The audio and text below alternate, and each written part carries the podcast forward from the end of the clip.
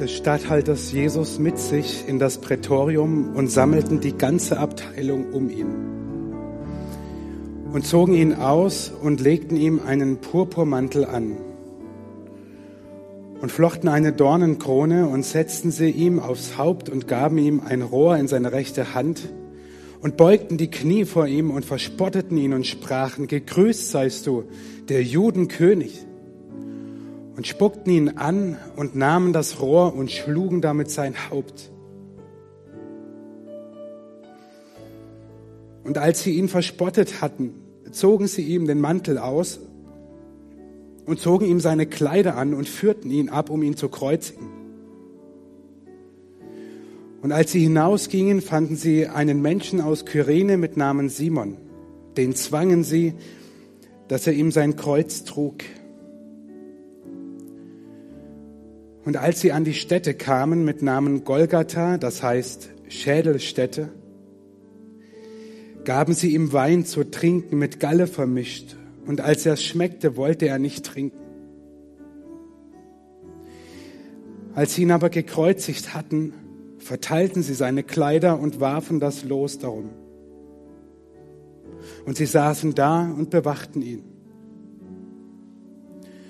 Und oben über sein Haupt setzten sie eine Aufschrift mit der Ursache seines Todes. Dies ist Jesus, der Judenkönig.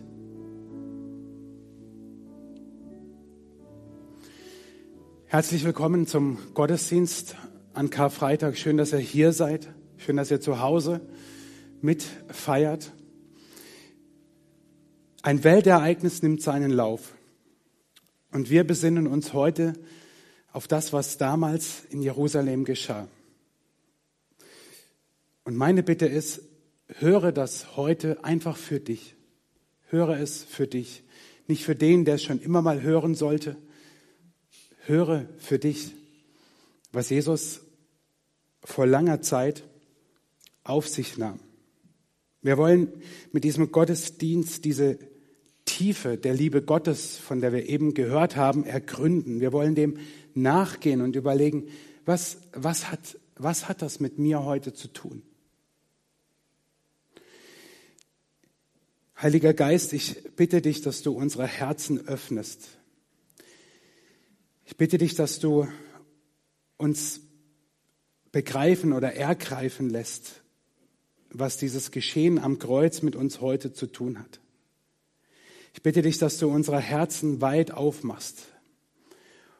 Und alle Gedanken wie, habe ich doch schon gehört oder warum so grausam oder warum ich, dass wir das beiseite schieben können und du durchdringst an unser Herz und uns das sagst, was wir heute hören müssen.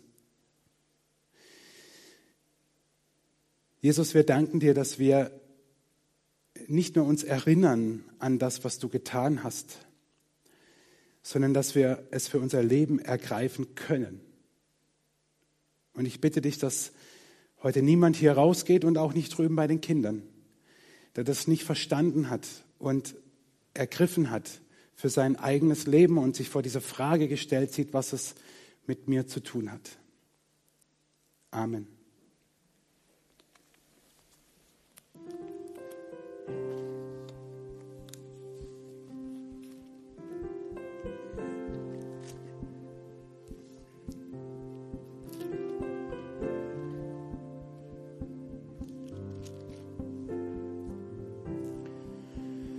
Und die vorübergingen, lästerten ihn und schüttelten ihre Köpfe und sprachen, ha, der du den Tempel abbrichst und baust ihn auf in drei Tagen, hilf dir nun selber und steig herab vom Kreuz.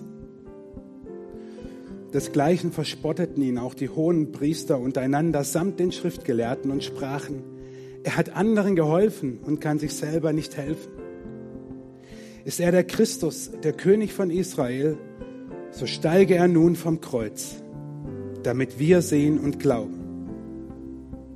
Und die mit ihm gekreuzigt waren, schmähten ihn auch. Und zur sechsten Stunde kam eine Finsternis über das ganze Land bis zur neunten Stunde.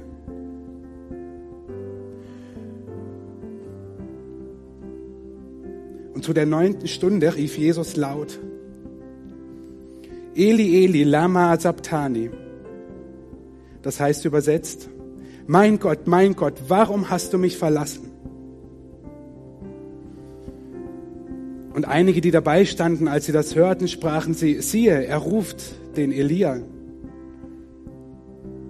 Da lief einer und füllte einen Schwamm mit Essig, steckte ihn auf ein Rohr, gab ihm zu trinken und sprach, halt, lass sehen, ob Elia komme und ihn herabnehme. Aber Jesus schrie laut und verschied. Und der Vorhang im Tempel zerriss in zwei Stücke, von oben an bis unten aus.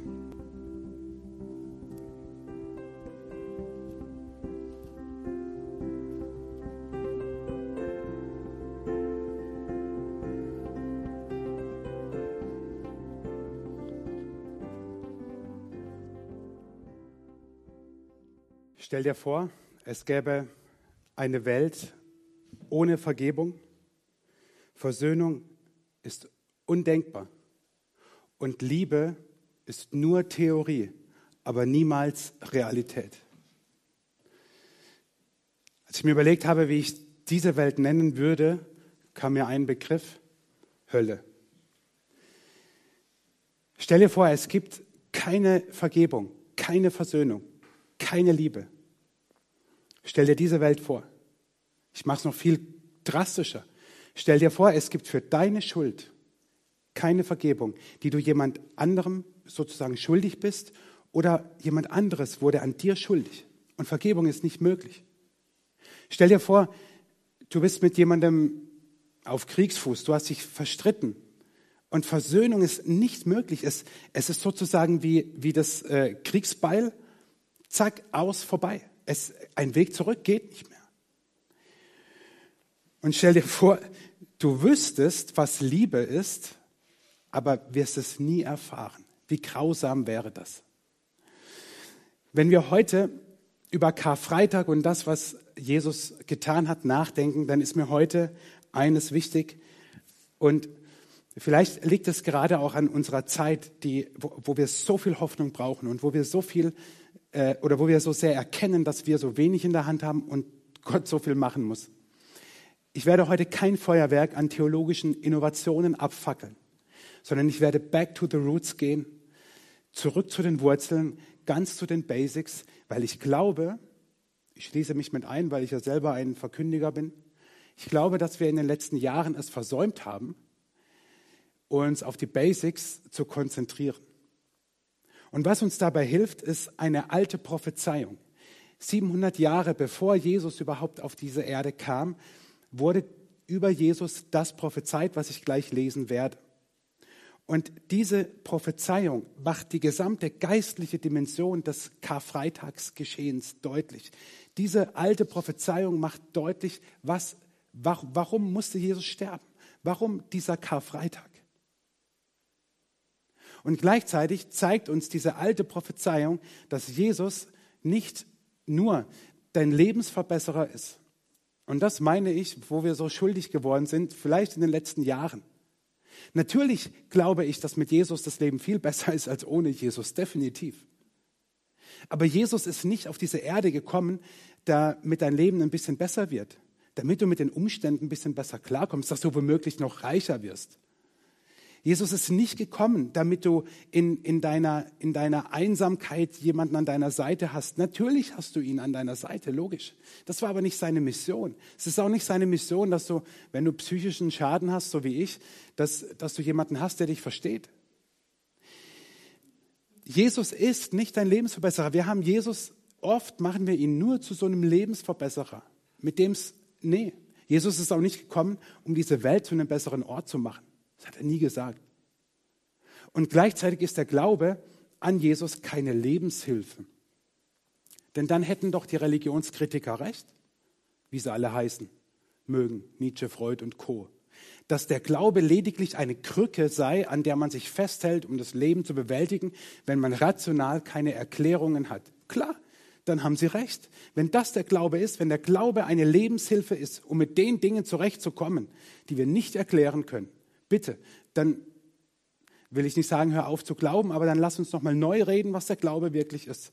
Wenn der Glaube nur der Lückenfüller ist für das, was du rational nicht erklären kannst, dann hast du vielleicht einen Teil des Glaubens ergriffen, aber nicht alles. Und dieser Text, den habe ich mir nicht ausgesucht, sondern der ist dieses Jahr sogar vorgegeben als Predigtext für Karfreitag. Also wir gehen sogar back to the roots als Landeskirche und nehmen den Text, der vorgeschlagen ist. Wenn du eine Bibel dabei hast, wenn du dein Smartphone dabei hast und eine Bible-App drauf hast oder du zu Hause logisch kannst deine Bibel holen, Jesaja 53. Ich werde alle zwölf Verse lesen, die ihr vorne auch seht. Wenn ihr gute Augen habt, könnt ihr mitlesen. Ansonsten hört zu oder wenn ihr eine Bibel dabei habt oder eine App auf dem Smartphone, dann holt sie raus. Ich lese nach der Luther-Übersetzung Jesaja 53, 1 bis 12. Wer glaubt dem, was uns verkündigt wurde? Und wem ist der Arm des Herrn offenbart? Er schoss auf vor ihm wie ein Reis und wie eine Wurzel aus dürrem Erdreich. Er hatte keine Gestalt und Hoheit. Wir sahen ihn, aber da war keine Gestalt, die uns gefallen hätte. Er war der allerverachtetste und unwerteste, voller Schmerzen und Krankheit. Er war so verachtet, dass man das Angesicht vor ihm verbarg, darum haben wir ihn für nichts geachtet. Für wahr, er trug unsere Krankheit und lud auf sich unsere Schmerzen. Wir aber hielten ihn für den, der geplagt und von Gott geschlagen und gemartert wäre aber er ist um unserer Missetat willen verwundet und um unserer Sünde willen zerschlagen. Die Strafe liegt auf ihm, auf dass wir Frieden hätten. Und durch seine Wunden sind wir geheilt. Wir gingen alle in die Irre wie Schafe. Ein jeder sah auf seinen Weg, aber der Herr warf unser aller Sünde auf ihn. Als er gemartert ward, litt er doch willig und tat seinen Mund nicht auf, wie ein Lamm, das zur Schlachtbank geführt wird. Und wie ein Schaf, das verstummt vor seinem Scherer, tat er seinen Mund nicht auf. Er ist aus Angst und Gericht hinweggenommen. Wer aber kann sein Geschick ermessen? Denn er ist aus dem Lande der Lebendigen weggerissen, da er für die Missetat meines Volks geplagt war. Und man gab ihm sein Grab bei Gottlosen und bei Übeltätern, als er gestorben war, wiewohl er niemand Unrecht getan hat und kein Betrug in seinem Munde gewesen ist. So wollte ihn der Herr zerschlagen mit Krankheit. Wenn er sein Leben zum Schuldopfer gegeben hat, wird er Nachkommen haben und in die Länge leben, und des Herrn Plan wird durch seine Hand gelingen. Weil seine Seele sich abgemüht hat, wird er das Licht schauen und die Fülle haben. Und durch seine Erkenntnis wird er, mein Knecht, der Gerechte, den vielen Gerechtigkeit schaffen, denn er trägt ihre Sünden. Darum will ich ihm die vielen zur Beute geben und er soll die Starken zum Raube haben. Dafür, dass er sein Leben in den Tod gegeben hat und den Übeltätern gleichgerechnet ist und er die Sünde der vielen getragen hat und für die Übeltäter gebeten. Das prophezeit Jesaja 700 Jahre bevor Jesus geboren wird über das, was an Karfreitag geschieht, geschieht und was wir heute feiern. Ich sage bewusst feiern. Denn auch wenn wir anders feiern, wenn wir gedämpfter feiern. Es ist eine Erinnerung an einen Todestag, ja. Und trotzdem, und ich hoffe, dass wir das aus diesem Text mitnehmen, ist es ein Grund zu feiern. Und feiern muss nicht immer Halligalli sein, Feier kann auch anders aussehen. Denn dieser Text, Jesaja 53, 700 Jahre vor Jesu Geburt, prophezeit auf Jesus hin der erfüllt ja bis ins Detail all das, was uns dann später die Evangelisten beschreiben, was wir vorhin gehört haben aus dem Matthäus- und Markus-Evangelium. Und ich will es mal so sagen, das Kreuz offenbart nicht nur drei Dinge, auf die ich gleich eingehen werde, sondern vielmehr die drei Grundkoordinaten unseres Lebens. Und deswegen habe ich anfangs gesagt, gehen wir heute back to the roots, zu den Basics. Was soll Karfreitag eigentlich? Warum musste Jesus sterben? Und dieser Text bringt wie kein anderer zum Ausdruck, was diese drei Grundkoordinaten sind. Unsere Schuld, Gottes Liebe und eine neue Perspektive. Jesaja schreibt zu unserer Schuld, zu dieser ersten Grundkoordinate, Vers 5 und 11. Aber er ist um unserer Missetat willen verwundet und um unserer Sünde willen zerschlagen. Die Strafe liegt auf ihm, auf dass wir Frieden hätten. Und durch seine Wunden sind wir geheilt. Weil seine Seele sich abgemüht hat, wird er das Licht schauen und die Fülle haben. Und durch seine Erkenntnis wird er, mein Knecht, der Gerechte, den vielen Gerechtigkeit schaffen, denn er trägt ihre Sünden. Wir sind schuldig. Wir alle sind schuldig. Das ist jetzt nicht das, was du hören willst. Aber wenn ich heute wann, dann darf ich es dir sagen. Jeder einzelne Mensch ist von seiner Natur her schuldig. Und es geht nicht um die Taten, die ich tue, sondern es geht darum, dass wir gar nicht anders können. Der Sündenfall war wie ein Eingriff in die geistliche DNA des Menschen. Nicht sündigen ist nicht mehr möglich. Überlege nur mal heute, gestern, die letzte Woche, wenn du eine Strichliste machen würdest, wie viel Schuld hat sich in deinem Leben angesammelt? Und vieles würden wir uns wahrscheinlich gar nicht erinnern, vieles haben wir auch gar nicht so gemeint, manches würde uns aber kommen. Und jetzt rechne das doch mal hoch auf ein ganzes Jahr und auf dein ganzes Leben. Es geht nicht um die Summe der einzelnen Taten, es geht darum, wir können nicht anders. Der Mensch ist einfach von Natur aus schuldig. Paulus drückte später im Römerbrief, einer meiner Lieblingsverse, ich sage euch auch gleich warum, so aus. Alle sind schuldig geworden und haben die Herrlichkeit verloren, in der Gott den Menschen ursprünglich geschaffen hat. Alle sind schuldig geworden und haben die Herrlichkeit verloren, in der Gott den Menschen ursprünglich geschaffen hat. Alle. Damit sagt Paulus, es ist niemand besser oder schlechter. Das ist doch erstmal eine gute Nachricht. Niemand ist besser oder schlechter. Alle sind schuldig geworden. Und wir haben die Herrlichkeit verloren, heißt, wir hatten da mal was, was wir nicht mehr haben. Die Ebenbildlichkeit Gottes. Dass Gott gesagt hat, ich mache dich so einzigartig, so wunderbar, weil du mein Gegenüber bist. Aber wir haben das verloren. Und heute begegnet uns es also immer wieder im Philosophischen, immer mehr auch in, in diesen, wie soll man sagen, aktionistischen Kreisen, dass doch der Mensch eigentlich gut ist und der Mensch sich auf sein Gutsein besinnen soll. Und dann wird es schon was werden. Und ich denke immer, alter Verwalter. Die Bibel ist da ganz eindeutig. Und sie sagt das nicht anklagend. Sie konstatiert einfach, du bist schuldig, du kannst gar nicht anders.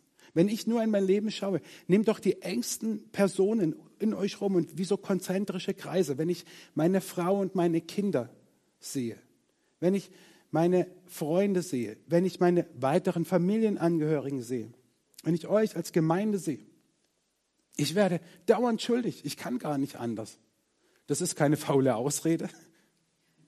Es geht nicht anders. Wir sind schuldig.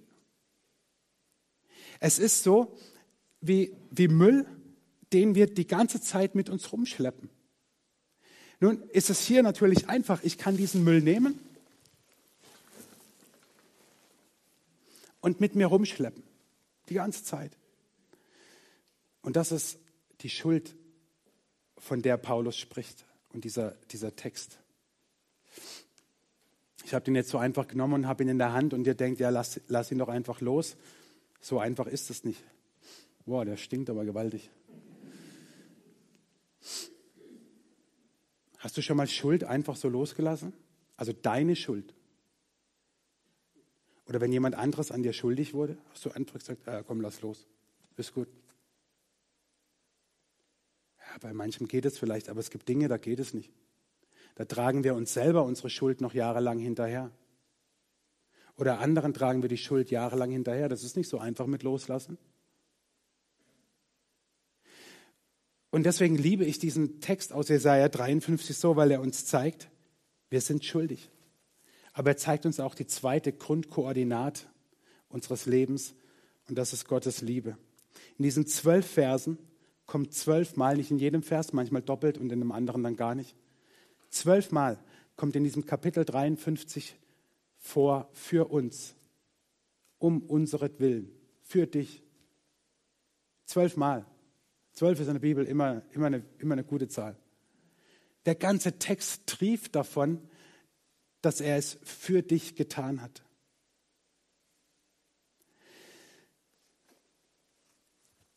Jesus hat sich von seinen Jüngern verabschiedet, bevor er ans Kreuz gegangen ist. Und der Evangelist Johannes beschreibt in vier Kapiteln, 14 bis 17, wie er sich verabschiedet hat. Und mittendrin sozusagen sagt Jesus zu seinen Freunden, niemand liebt mehr als einer, der sein Leben für seine Freunde opfert. Niemand liebt mehr als einer, der sein Leben für seine Freunde opfert. Wir würden nicken und sagen, stimmt, das ist eine krasse Liebe. Aber wisst ihr was? Jesus hat noch einen draufgesetzt. Gott aber beweist uns seine große Liebe gerade dadurch, dass Christus für uns starb, als wir noch Sünder waren. Das ist doch das Krasse am Karfreitag. Wir müssen gar nicht erst bessere Menschen werden. Wir müssen nicht erst fromm werden. Wir müssen nicht erst Christen sein, um anzunehmen und anzuerkennen, dass Jesus für mich gestorben ist. Weil Jesus tat es, als wir noch Sünder waren. Tja. Und jetzt? Klingt nett. Ich habe meine Schuld immer noch. Die stinkt immer noch. Versaut wahrscheinlich gerade mein Jackett hin. Keine Ahnung. Aber so ist Schuld. Kennst du dieses eklige Gefühl von Schuld? Wenn, wenn du schuldig bist an jemand anderem oder wenn jemand anderes an dir schuldig ist, das ist echt eklig. Das ist nicht schön. Und das Schlimme ist doch, dass es eben nicht um diese Tatsünden geht, für die wir dann womöglich noch was Gutes tun und einen Ablass kriegen, wie das ein anderer großer Verein bis heute noch tut. Darum geht es doch überhaupt nicht. Es geht um unsere DNA, es geht darum, dass wir nicht anders können. Aber wohin damit? Was machen wir damit? Gott hat den Menschen, die Menschen so sehr geliebt, dass er seinen einzigen Sohn für sie hergab. Jeder, der an ihn glaubt, wird nicht zugrunde gehen, sondern das ewige Leben haben. Ich habe gesagt, wir gehen heute zurück zu den Basics. Wir gehen dorthin, wo wir Vergebung für unsere Schuld bekommen. Welche Liebe kann denn größer sein? Ich staune bis heute noch. Und für mich ist Karfreitag kein Tag wie jeder andere oder so. Ich brauche auch keine Gesetzgebung dafür. Es ist schön, dass es die gibt. Aber ich staune darüber, was Jesus für mich getan hat. Ich staune darüber, dass Jesus für mich ans Kreuz gegangen ist. Ich staune darüber, dass es diesen Ort gibt, wo ich meine, meine Schuld abgeben kann. Dort kann ich sie wirklich loslassen. Am Kreuz kann ich meine, meine Schuld ablegen.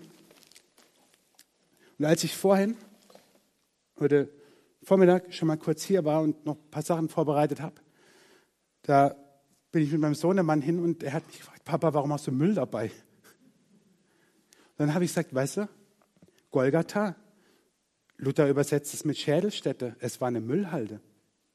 Der Berg Golgatha war eine Müllhalde und darauf starb Jesus für mich.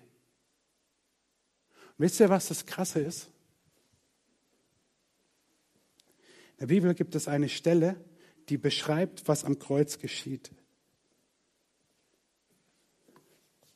Liebe deckt alle Vergehen zu.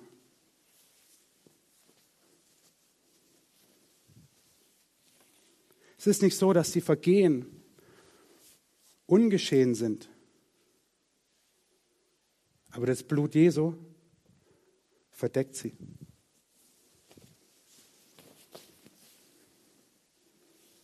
Meine Schuld ist am Kreuz. Weil Jesus sagt, ich liebe dich so sehr, David. Ich habe keine Lust, dass du in deiner Schuld vergehst. Meine Schuld ist weg. Sie ist am Kreuz. Gottes Liebe deckt meine Vergehen zu. Und was bringt es mir jetzt, wenn ich das getan habe, wenn meine Schuld verdeckt ist? Das ist die dritte Grundkoordinate meines Lebens. Eine, eine ganz einfache mathematische Rechnung. Menschliche Schuld plus göttliche Liebe gleich Gnade. Menschliche Schuld plus göttliche Liebe ist Gnade. Dadurch, dass Jesus für mich stirbt, ermöglicht er, erinnert euch an den Anfang, stell dir vor, es gibt keine Vergebung, keine Versöhnung und Liebe wird nicht praktisch. Aber genau das passiert in dem Moment, wo, wo ich glaube und vertraue, dass Jesus für mich gestorben ist. Dann ist es doch nicht nur ein nettes für Wahrhalten, sondern es verändert mein Leben. Es verändert mein Leben, weil ich diese Vergebung annehme und weitergeben kann. Andere können diese Vergebung annehmen und mir gegenüber leben. Und vor allem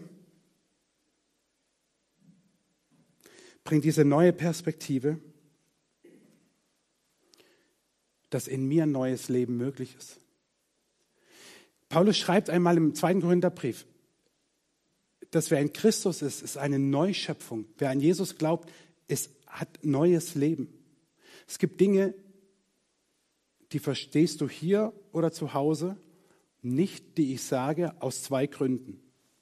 Erstens, ich bin schuld, weil ich mich komisch ausdrücke oder zu fromm spreche. So, das nehme ich auf meine Kappe. Das Zweite ist, du verstehst es nicht, weil du den Kreuzestod von Jesus noch nicht für dich in Anspruch genommen hast und immer noch denkst, du könntest aus eigenem vor Gott bestehen. Diese neue Perspektive, die uns Jesus gibt, die gilt jeden Tag neu. Überlegt, ihr müsstet jeden Morgen aufstehen und denken, oh, heute keine Vergebung, aufpassen, was passiert. Keine Versöhnung möglich, aufpassen, mit wem ich heute rede. Liebe wird es nicht praktisch geben, also zieh dich schon mal warm an. Überlegt mal, das wäre so. Aber nein, durch das Kreuz ist es nicht so, weil Jesus alles auf sich nahm und uns eine neue Perspektive gibt. Paulus schreibt im Römerbrief, die Sünde hat ihre Macht über euch verloren. Denn ihr seid nicht länger an das Gesetz gebunden, sondern ihr lebt von der Gnade Gottes. Denn ihr seid von der Herrschaft der Sünde frei geworden. Ihr könnt jetzt Gott dienen und das tun, was ihm gefällt. Paulus beschreibt die Sünde als eine Macht, als etwas, was uns runterdrückt. Wenn ich den Müll noch hier hätte, ich könnte damit nicht gescheit Fußball spielen. Ich könnte damit nicht gescheit mit meinen Kindern daheim toben. Es würde nicht funktionieren. Und genauso ist Sünde. Sie, sie, sie zwingt uns runter. Und zwar nicht diese Tatsünde, was wir so oft damit verbinden, dieses, oh, ich habe was Falsches gesagt, ich habe gelogen, ich bin fremdgegangen, ich habe ein Stück Torte zu viel gegessen. Ja, ich packe das alles in eine Kategorie. Weil darum geht es nicht, sondern es geht um dieses, Gott ist mir egal. Gott ist nicht wichtig für mich. Und schon gar nicht das Kreuz. Ich habe mich heute zwingen müssen. Ich habe schon die Headline gelesen, aber ich habe gesagt, ich lese es nicht. Ich tue mir etwas Gutes und lese nicht, was Bischöfe über das Kreuz heute predigen. Weil ich mich jedes Jahr ärgere wie das Kreuz missbraucht wird für politische Zwecke. Das Kreuz ist nicht politisch. Das Kreuz ist ein zutiefst geistliches Geschehen für dein Leben, weil es nämlich ewig hält, bis in alle Ewigkeit, dieses neue Leben, diese neue Perspektive. Von Jesus heißt es, wenn euch der Sohn frei macht, dann seid ihr wirklich frei.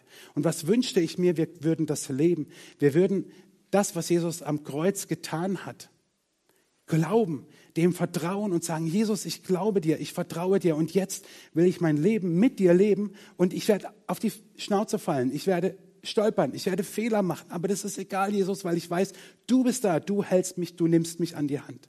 Weil es gibt Vergebung, Versöhnung ist denkbar und Liebe ist Theorie und Realität zugleich. Nicht nur Luther, aber auch er hat es dann kultiviert, nannte das Ganze einen fröhlichen Wechsel, was am Kreuz geschieht. Ich bringe ans Kreuz meine Schuld. Ich sage Jesus, wie sehr ich ihn brauche und dass ich ohne ihn die Hölle hier auf Erden erleben werde und auch nach meinem Tod. Und was ich aber von ihm bekomme, ist diese neue Perspektive, neues Leben, Erfüllung mit dem Geist Gottes. Alter Schwede, mehr geht nicht. Und das Schöne ist, das ist mindestens haltbar bis in alle Ewigkeit. Mindestens. Wenn nicht sogar noch mehr. Ich habe euch am Anfang gesagt, ich gehe heute back to the roots, zu den Basics unseres Glaubens, weil ich glaube, wenn wir das nicht getan haben, ich rede nicht von verstehen. Wer kann schon verstehen, dass Jesus für mich stirbt? Wer kann das schon verstehen? Ich kann es nicht verstehen. Ich kann nur staunen und dankbar dafür sein. Aber wenn wir es nicht annehmen, ist alles andere Quatsch, was wir im Leben und schon gar in der Kirche machen. Wenn das nicht Grundlage meines Lebens ist, dass Jesus mir vergibt und ich ihm vertraue und Jesus nicht nur ein netter Mann ist, ja, ein guter Lehrer, sondern Sohn Gottes, mein Retter und Erlöser. Wenn das nicht Basic Grundlage meines Denkens, meines Glaubens ist, ey, der Rest ist für die Katz. Echt. Und deswegen habt ihr an, an eurem Tisch ein Gebet und wir dürfen ja nicht laut sprechen und so weiter. Äh, aber deswegen habt ihr es als Karte hier. Zu Hause findet ihr es in der äh, Beschreibung vom Video. Ist ein Link zu einer PDF. Dort könnt ihr es auch runterladen. Ich möchte es aber jetzt mit euch auch beten. Und ich lade dich ein, das im Herzen zumindest mitzusprechen, wenn du das möchtest. Nicht aus Gruppenzwang, nicht aus, ah ja, ich habe schon länger nicht mehr gebetet, sondern wenn es dir von Herzen ein Anliegen ist, zu sagen, ich möchte diesem Jesus glauben und vertrauen. Mein Leben vertraue ich ihm an, weil ich glaube, dass er der Einzige ist, der im Leben und im Sterben über dieses Leben hinaus mein Leben hält. Und weil ich weiß, dass das Kreuz die einzige Versicherung oder Garantie sozusagen ist, dass ich die Ewigkeit mit Gott verbringe. Ich weiß, auch das ist nicht modern und in und was weiß ich was, aber nach meinem Verständnis, du kannst die Bibel forschen und, und zu einem anderen Ergebnis kommen. Wir können darüber diskutieren, aber auch da würde ich mich schuldig machen, wenn ich es dir nicht sage, weil ich glaube zutiefst daran, dass es nach unserem Tod einen zweifachen Ausgang gibt. Dass es sozusagen, vom, um es mal drastisch zu sagen, vom Friedhof zwei Ausgänge gibt. Der eine ist das, was wir Himmel nennen, der andere ist das, was wir Hölle nennen. Also ein Leben mit Gott in der Ewigkeit, ein Leben ohne Gott. Und nur das Kreuz und nichts anderes ist deine Garantie, dass du das ewige Leben mit Gott verbringst. Und deswegen lade ich dich ein, dieses Gebet mit mir im Herzen zu sprechen. Die Karte nimmst du am besten mit. Vielleicht sagst du, nee, ich, mm, mm, noch nicht oder so. Dann nimm sie mit und wenn es dran ist, sprich dieses Gebet. Und wenn du sagst, es ist jetzt dran, dann sprich es im Herzen oder zu Hause sogar laut mit. Jesus, ich danke dir, dass du mich liebst. Ich bekenne dir meine Schuld und bitte dich um Vergebung. Ich danke dir, dass du am Kreuz für mich gestorben bist und dass du meine Sünden vergeben hast. Mein ganzes Leben soll von jetzt an dir gehören. Dir vertraue ich. Dir folge ich. Du bist mein Herr. Zeige mir deinen Weg. Ich danke dir, dass du mich angenommen hast. Amen. Und sei dir sicher, wenn du dieses Gebet aus tiefstem Herzen sprichst und glaubst, dann ist es so. Neues Leben entsteht bis in alle Ewigkeit. Denn im Kolosserbrief im zweiten Kapitel steht es, dass Jesus alle Schuld, die gegen uns gerichtet war, genommen hat. Dass er diesen Schuldbrief wie ans Kreuz geheftet hat.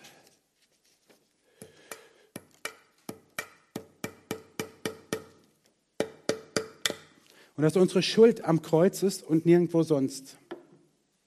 Und vom Kreuz empfangen wir etwas.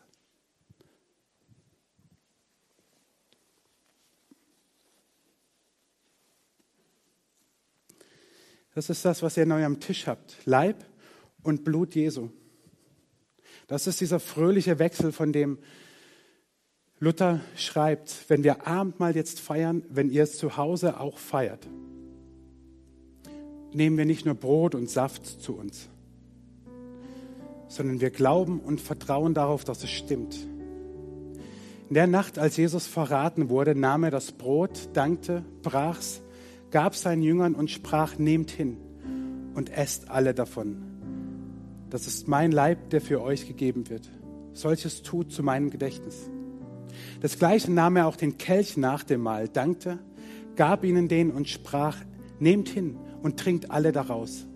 Dieser Kelch ist der neue Bund in meinem Blut, das für euch vergossen wird zur Vergebung der Sünden. Solches tut, so oft ihr daraus trinkt, zu meinem Gedächtnis.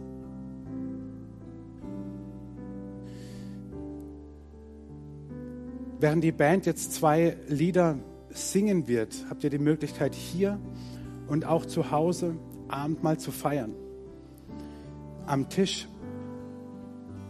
in aller Ruhe.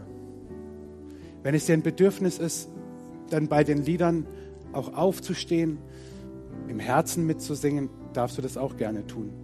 Nimm diese Zeit jetzt als eine Zeit für dich und Jesus.